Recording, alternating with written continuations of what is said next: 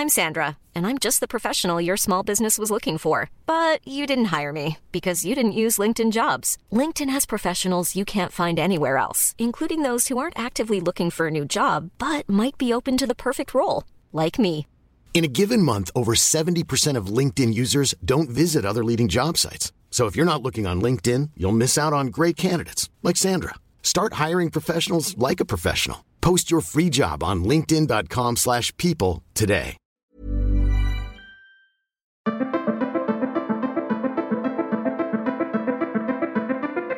Boris Mikhailov, journal ukrainien, est la plus grande exposition jamais consacrée aux photographes. Une rétrospective bouleversante de 60 ans d'histoire ukrainienne avec 800 photos organisées à la Maison européenne de la photographie. Dans Fracas, on s'intéresse au pouvoir de la parole. On a demandé à beaucoup d'invités et d'artistes comment exprimer ce qu'on a envie de dire, quels moyens choisir. Certains la photo, la poésie, le rap, d'autres la musique ou le militantisme. Mais comment fait-on quand dire peut nous coûter la vie? Cet épisode est signé Antonella Francini. Bienvenue dans Fracas.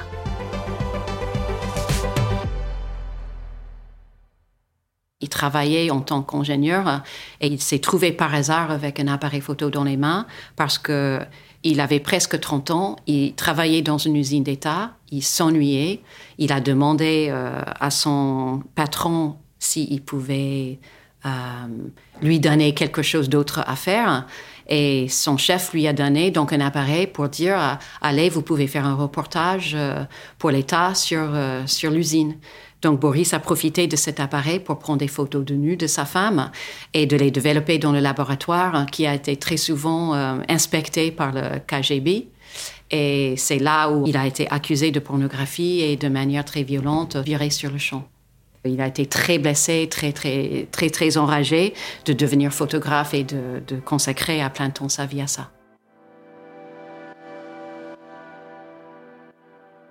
Comment s'exprimer lorsqu'on vit presque asphyxié entre la faucille et le marteau? Quelle créativité peut émerger de la censure et de l'interdit? C'est auprès de Boris Mikhailov, titan de l'art contemporain aujourd'hui âgé de 84 ans, que j'ai décidé de chercher des réponses. Malgré la répression initiale, très violente qu'il a vécue, il s'est imposé comme l'un des plus grands photographes d'Europe de l'Est. Pendant notre interview par webcam interposée, il s'est amusé à me raconter plusieurs bobards, tandis que mon interprète secouait la tête en souriant un peu gêné, l'air de dire C'est du Boris tout craché. Difficile d'imaginer que la carrière de cet homme espiègle a débuté dans les années 60, à une période où la bride tenue par l'URSS était particulièrement serrée, comme me l'explique Eric Onoble, chargé de cours à l'Université de Genève et spécialiste de l'histoire ukrainienne sous Brejnev, donc qui prend le pouvoir en 1964, euh, là au contraire, il y a un resserrement progressif qui est très marqué dans les années 70 et 80. C'est ce qu'on appelle la stagnation brejnevienne. C'est une période d'ordre moral très fort. C'est-à-dire que euh, en Union soviétique, il y a deux choses qui peuvent être extraordinairement choquantes dans ces années-là. Ce serait euh, de parler de Trotsky et de parler de sexe. Pour les artistes qui n'entrent pas dans les canons du régime, le prix à payer peut être très élevé. On vous convoque pour un entretien. Donc déjà, euh, être convoqué par un entretien par ce qu'on appelle les organes, c'est-à-dire les organes de sécurité, n'a rien de très agréable. Ensuite, euh, bon, c'est un avertissement, c'est une façon de faire comprendre à la personne que faut qu'elle fasse attention. Au-delà de ça, ça peut aller jusqu'à l'interdit professionnel. Et euh, le problème, c'est que dans un système d'économie euh, étatisé, euh, si vous êtes interdit professionnellement, vous vous retrouvez chômeur dans un régime économique qui ne connaît pas le chômage. Donc à ce moment-là, on peut vous accuser de parasitisme social. C'est par exemple ce qui était arrivé au grand poète Yosif Brodsky, qui, euh, après avoir essayé de passer entre les mailles du filet, euh, je crois qu'il avait participé à une expédition géologique dans le Grand Nord, etc., euh, etc., a fini par être privé de travail et du coup accusé de, de parasitisme social, ce qui était dans le code pénal soviétique si vous êtes dans une opposition plus frontale, c'est-à-dire pas seulement essayer d'avoir votre pratique en marge du régime, mais euh, exprimer votre euh, insatisfaction par rapport à l'organisation des choses, bah, ça peut aller euh, jusqu'à l'emprisonnement ou parallèlement, et ça a été pas mal fait dans les années 70, l'utilisation de la psychiatrie, c'est-à-dire de diagnostiquer des gens qui sont pas dans le moule comme étant schizoïdes et les interner. Et euh, dans le cas ukrainien, je vois euh, un exemple sur les internements, c'est le mathématicien euh, Léonid Pliouche qui a donc subi comme ça un internement avant d'obtenir d'être expulsé et il a fini, euh, il est arrivé en France à la fin des années 70 et il y est décédé il y a assez peu d'années. Et l'autre exemple, c'est le poète Vassil Stous qui est en train d'être traduit en français par le, le, le grand slavologue euh, Georges Niva, qui lui était euh, on peut le dire dans une démarche de dissidence, qui a subi plusieurs emprisonnements et qui est mort en détention dans les années 80 dans des circonstances qui sont toujours pas très claires, grève de la faim, tabassage par les gardiens ou les deux à la fois. Alors comment échapper à cet appareil répressif? En entrant dans la première salle de l'exposition Journal ukrainien, je me retrouve au milieu de photographies au ton ultra acidulé, qui me rappellent instantanément celles qu'Andy Warhol faisait à quelques années de différence. Mais la comparaison s'arrête là, car les deux hommes ont créé dans des contextes radicalement opposés. Dans cette première salle de l'exposition, c'est l'irrévérence et l'espièglerie de Boris Mikhailov que je découvre à travers l'une de ses premières séries, Louriki. Après avoir collecté des portraits de soldats ou de familles souriantes anonymes, il les a colorisés à la main avec des couleurs criardes vert pomme, bleu électrique, rose bonbon, créant une sorte de fresque familiale ultra kitsch et par la même occasion en tournant en ridicule la fausseté des images polissées du régime. La colorisation était courante en URSS où les impressions couleurs coûtaient cher. S'il se faisait interroger pour ces clichés, Boris pourrait argumenter qu'il n'était simplement pas très doué. Après tout, il n'avait pas étudié les arts visuels, comme me le rappelle Laurie Hurwitz, la commissaire de l'exposition Journal ukrainien. Étant autodidacte, il avait vraiment aucun respect pour les médias. Il n'y avait aucune règle à suivre. Donc, il avait euh, une énorme liberté. Il avait aucune scrupule, comment dire, à détourner le médium, à essayer plein de choses. Cette désacralisation de la photo a donné naissance à certaines de ses séries les plus iconiques. Tandis que je regarde la série Louriki, les notes de Dark Side of the Moon de Pink Floyd que je connais bien, m'arrive de la pièce d'à côté. J'y découvre une projection d'une série d'images oniriques, presque surréalistes. L'idée de Yesterday's Sandwich lui est venue un jour en superposant des diapositives. La superposition donne une toute nouvelle image que Boris trouvait évocatrice du dualisme et des contradictions de l'Union soviétique. Les images subversives n'existaient que si Boris superposait manuellement les diapositives. Elles disparaissaient si l'artiste les séparait, donc il ne risquait pas grand-chose en cas de contrôle si on trouvait les diapositives sur lui. Face à la désinformation ambiante, les habitants de l'URSS étaient habitués à scruter et déchiffrer les moindres images pour en trouver le sens caché. Yesterday Sandwich évoque de façon cryptée la sexualité, la religion ou la politique. Les défilés officiels, l'imagerie propagandiste ou les bâtiments brutalistes se superposent aux corps nus, aux aliments crus ou à l'iconographie religieuse.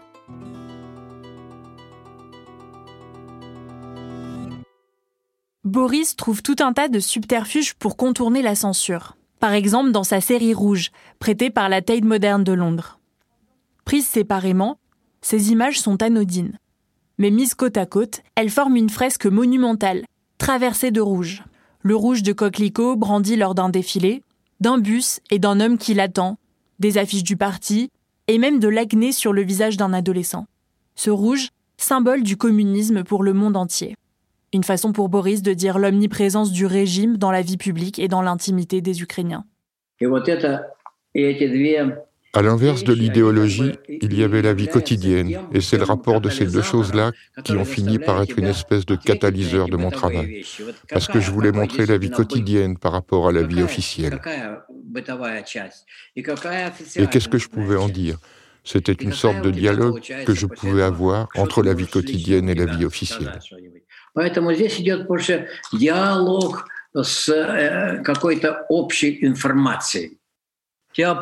J'ai été convoqué au KGB, donc j'ai eu aussi envie de montrer les choses et de dire les choses autrement.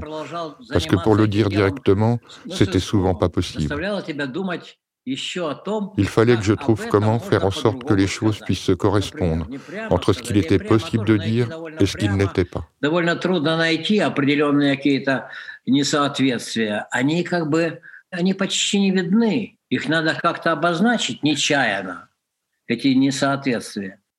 Arrêté et interrogé plusieurs fois au début de sa carrière, Boris a continué sa pratique avec une certaine prudence, mais avec malice et espièglerie. Il prend des photos avec un appareil attaché à sa ceinture pour éviter d'être repéré. Dans l'exposition, elles sont accrochées plus bas que le regard. Je fléchis les genoux pour les voir, et j'ai l'impression que le photographe veut me contraindre, gentiment taquin, à expérimenter l'inconfort. L'art de Boris se nourrit de l'interdit, mais aussi d'un quotidien grisâtre et de la pauvreté.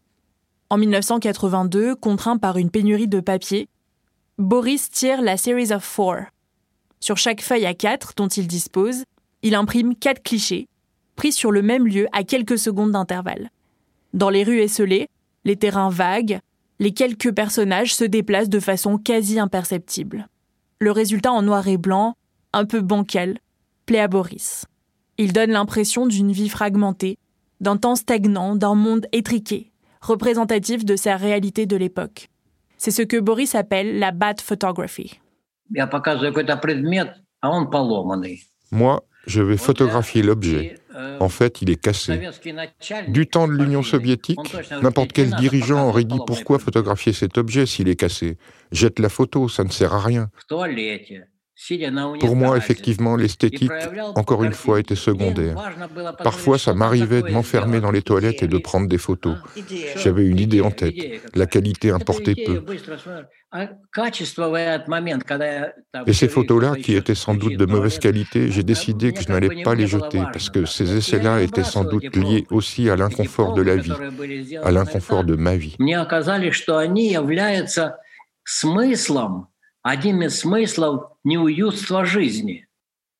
Et lorsque la vie publique est si étouffante, l'espace privé et l'intimité deviennent les seuls refuges de liberté.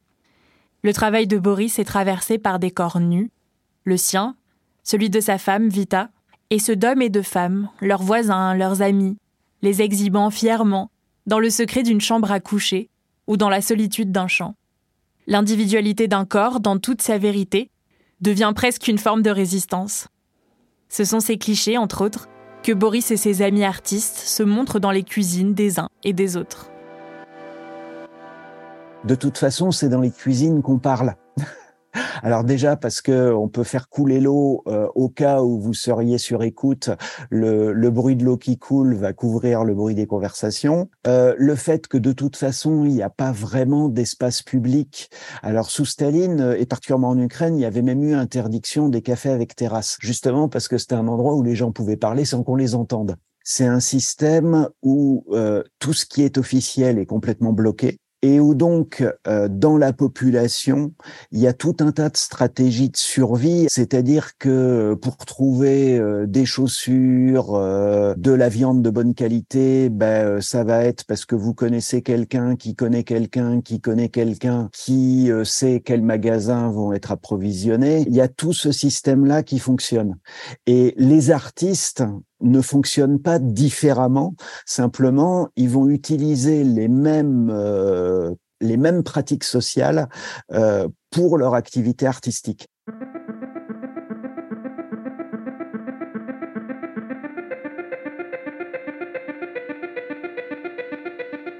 Malgré la censure et les contraintes économiques, les années passent et Boris photographie son quotidien jusqu'au début des années 90, avec constance et discrétion.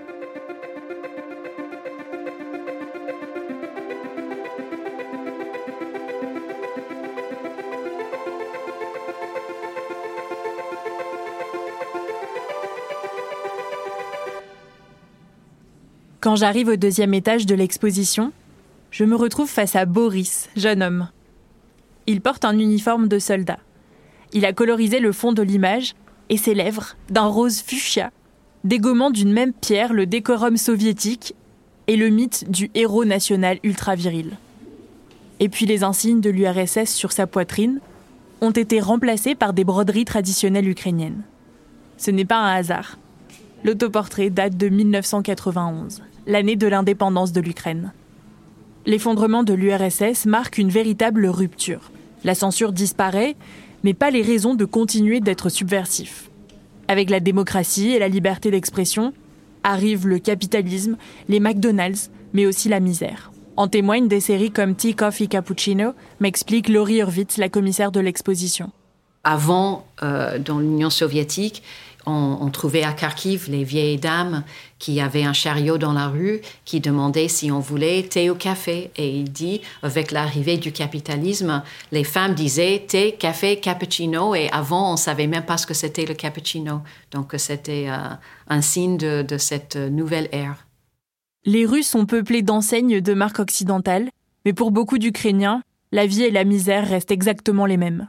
Désormais, elles ont simplement le goût du cappuccino. Les années 90 marquent aussi le début d'une nouvelle ère pour Boris. C'est le début de la reconnaissance internationale. Il obtient une bourse pour une résidence artistique à Berlin, où il commence à se rendre régulièrement. Avec la chute du régime, le photographe semble enfin pouvoir s'exprimer haut et fort. Au fur et à mesure que j'avance dans l'exposition, je vois les photos grandir et envahir les murs, jusqu'à Case History, sans doute la série la plus subversive et choquante. Dans Case History, après une année passée à Berlin, Boris et son épouse reviennent à Kharkiv et découvrent une nouvelle population de déclassés dans les rues de la ville. Le pays traverse une crise économique liée à l'hyperinflation.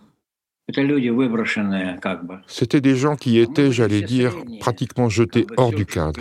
Mais ce n'est pas juste un ou deux personnages que je photographiais. C'était aussi tout le pays qui, in fine, avait été jeté pratiquement hors du cadre. Après l'effondrement en 1991, c'était le début d'un nouveau pays. Mais ce début de nouveau pays ne différait pas beaucoup des maladies que pouvait éprouver l'ancien. Et ce nouveau pays, in fine, se répétait. Boris et Vita reçoivent chez eux les sans-abri, les sous, les malades, et les nourrices leur permettent de se laver. Boris les photographie dans des poses presque bibliques, parfois nus, les bras levés vers le ciel. Les tirages dépassent la taille humaine. On ne peut pas passer à côté de ces nouveaux visages de la misère sans les voir. Leurs blessures infectées, leur peau irritée. Boris nous met face à la réalité crue des promesses déçues que ni le communisme ni le capitalisme n'ont su tenir. Plus tard, en 2013, Boris Mikhailov, déjà âgé, se rend à Kiev avec Vita. Il prend à nouveau le risque de témoigner de l'ingérence russe en Ukraine. Le président pro-russe, Viktor Yanukovych, vient de refuser de signer un accord de rapprochement avec l'Union européenne sous la pression de Moscou. Des centaines de manifestants se sont rassemblés sur la place de l'indépendance, surnommée Maïdan, place en ukrainien, pour réclamer plus de démocratie et le rapprochement avec l'Europe. La répression violente galvanise le mouvement et il obtient la démission de Yanukovych trois mois plus tard en février 2014. Mais des forces pro-russes ont profité de l'agitation pour installer des territoires séparatistes dans les régions de Donetsk et Luhansk, au sud et à l'est du pays, là où la révolution était moins populaire. Le conflit s'enlise entre l'armée ukrainienne et ses volontaires, opposés à des groupes de rebelles et mercenaires pro-russes soutenus par Poutine. Face au discours du président russe qui nie déjà leur individualité et l'existence de leur nation, Boris met en image l'identité des Ukrainiens. Sur les photos de Maïdan, il balance des coups de pinceau, de la peinture brute comme pour exalter cette résistance. Aujourd'hui, on ne peut s'empêcher de voir dans ces clichés les prémices inquiétantes de la guerre déclenchée par l'invasion russe de l'Ukraine en février 2022. À l'époque, l'exposition était déjà en préparation, mais elle a pris une nouvelle teinte, plus tragique. Les images de résistance à l'occupation soviétique semblent aujourd'hui être une affirmation de l'identité et de l'histoire des Ukrainiens. La pandémie et la guerre tiennent Boris Mikhailov loin de son Kharkiv natal depuis trois ans, après qu'il en a été le chroniqueur pendant six décennies. Il a toujours photographié presque exclusivement Kharkiv. Il vit à Berlin, mais il ne parle pas euh, allemand. Il parle à peine anglais il reste profondément lié avec sa ville natale, qui l'a formé, même s'il n'a pas fait de formation en tant qu'artiste. La liberté qu'il a Et cette ville qui est très très grise et très dure, c'est ça qui l'a inspiré pendant toute sa vie. Boris Mikhailov regarde désormais avec une douloureuse distance sa ville être bombardée à répétition par les forces russes, notamment le quartier où était son appartement et une partie de son œuvre, sans connaître l'ampleur des pertes. En grande partie détruite, la ville grise, aux grands ensembles de béton qui se voulaient la vitrine de l'URSS à son apogée, vit désormais dans les clichés de Boris Mikhailov.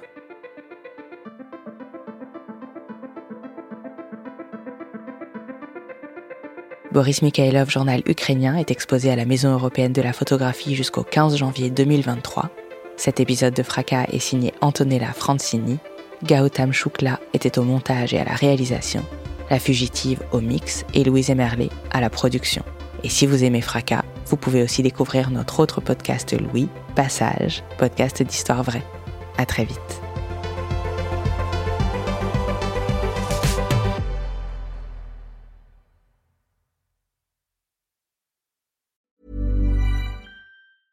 Mom deserves the best, and there's no better place to shop for Mother's Day than Whole Foods Market. They're your destination for unbeatable savings, from premium gifts to show-stopping flowers and irresistible desserts. Start by saving 33% with Prime on all body care and candles. Then get a 15-stem bunch of tulips for just $9.99 each with Prime. Round out Mom's menu with festive rosé, irresistible berry chantilly cake, and more special treats. Come celebrate Mother's Day at Whole Foods Market.